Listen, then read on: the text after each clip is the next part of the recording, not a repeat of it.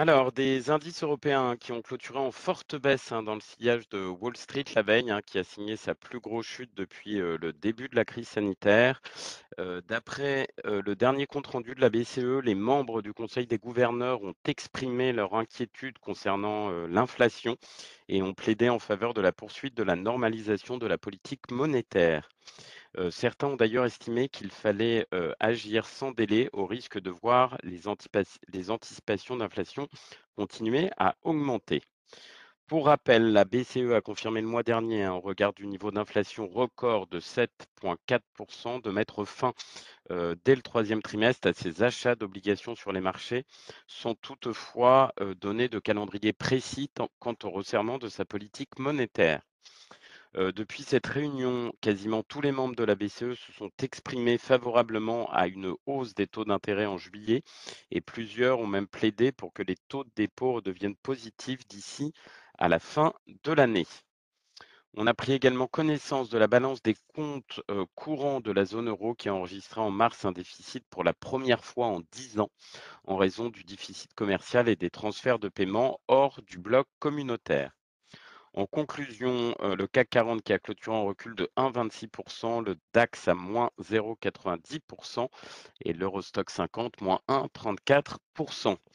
Côté US, des marchés euh, toujours très volatiles, hein, euh, sous pression au lendemain de la pire séance, de sa pire séance en deux ans, les investisseurs craignant une baisse de la consommation et d'un risque de récession alors que l'inflation évolue à des niveaux records.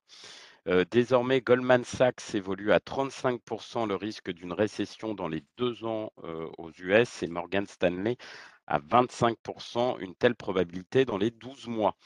Euh, Wells Fargo Investment Institute, pour sa part, a revu à la baisse ses prévisions de croissance de l'économie américaine, tablant sur une légère récession pour la fin de l'année ou le début dès le début de 2023.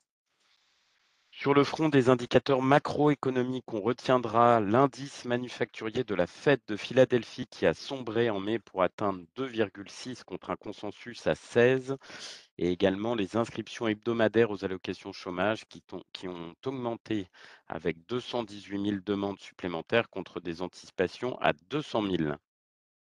En synthèse, le Dow Jones qui a clôturé en baisse de 0,75%, le SPI 500 à moins 0,58% et le Nasdaq moins 0,26%. Sur le front euh, microéconomique, euh, EDF a annoncé un nouveau report à juin 2027 du démarrage des deux réacteurs EPR d'Inkley Point euh, en Grande-Bretagne et une révision supplémentaire à la hausse du coût total de leur construction et de leur mise en service, désormais estimée entre 25 et 26 milliards de livres sterling, soit 3 milliards de plus qu'auparavant. Sanofi et le comité des médicaments à usage humain de l'Agence européenne des médicaments a recommandé l'approbation d'une demande d'autorisation de mise sur le marché du, Xen, un traitement du déficit en, sphi, euh, acide, une maladie génétique rare. Danone est en train d'augmenter fortement ses livraisons aux États-Unis de lait pour euh, euh, bébés produits en Europe. Montre des données des douanes américaines et du cabinet de conseil Océan Audit. Euh, ensuite, Vivendi qui a annoncé se doter d'une nouvelle équipe du directoire à compter du 24 juin, qui sera composée notamment de Frédéric Crépin comme secrétaire général et de François Larose comme directeur financier. Euraseo a annoncé euh, la cession de sa participation dans Bimedia à DL Software pour un montant non divulgué.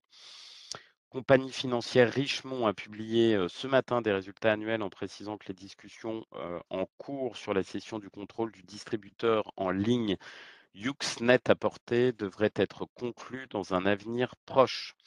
Et enfin, Zurich Insurance Group a annoncé avoir conclu la vente de ses activités en Russie à des membres de son équipe locale en précisant que les activités cédées représentaient environ 34 millions de dollars de primes brutes en 2021. Voilà ce qu'on pouvait retenir sur les larges caps. Je laisse la parole à Nantes pour les petites et moyennes capitalisations. Oui, bonjour. Actualité beaucoup moins dense sur le front des mid and small ce matin. Euh, McPhee qui annonce euh, à l'occasion de son assemblée générale euh, la nomination d'une nouvelle équipe de, de direction avec euh, l'arrivée d'une nouvelle directrice juridique ainsi que d'un nouveau CTO. J'enchaîne avec euh, Biocinex qui annonce l'acquisition de 75% de la société anglaise BHR Pharmaceuticals et enfin Capelli qui annonce une acquisition au Luxembourg. Euh, à noter également le lancement ce matin de l'IPO Broadpeak, le spécialiste des solutions logicielles à destination du streaming vidéo. Merci beaucoup Benoît. Une recommandation broker aujourd'hui, c'est JP Morgan qui reste optimiste sur Safran et recommande le titre à l'achat avec une target à 140 euros. Et mmh, un agenda macroéconomique vierge, hein, tant en Europe qu'aux US aujourd'hui. Je laisse la parole à Lionel pour la partie technique.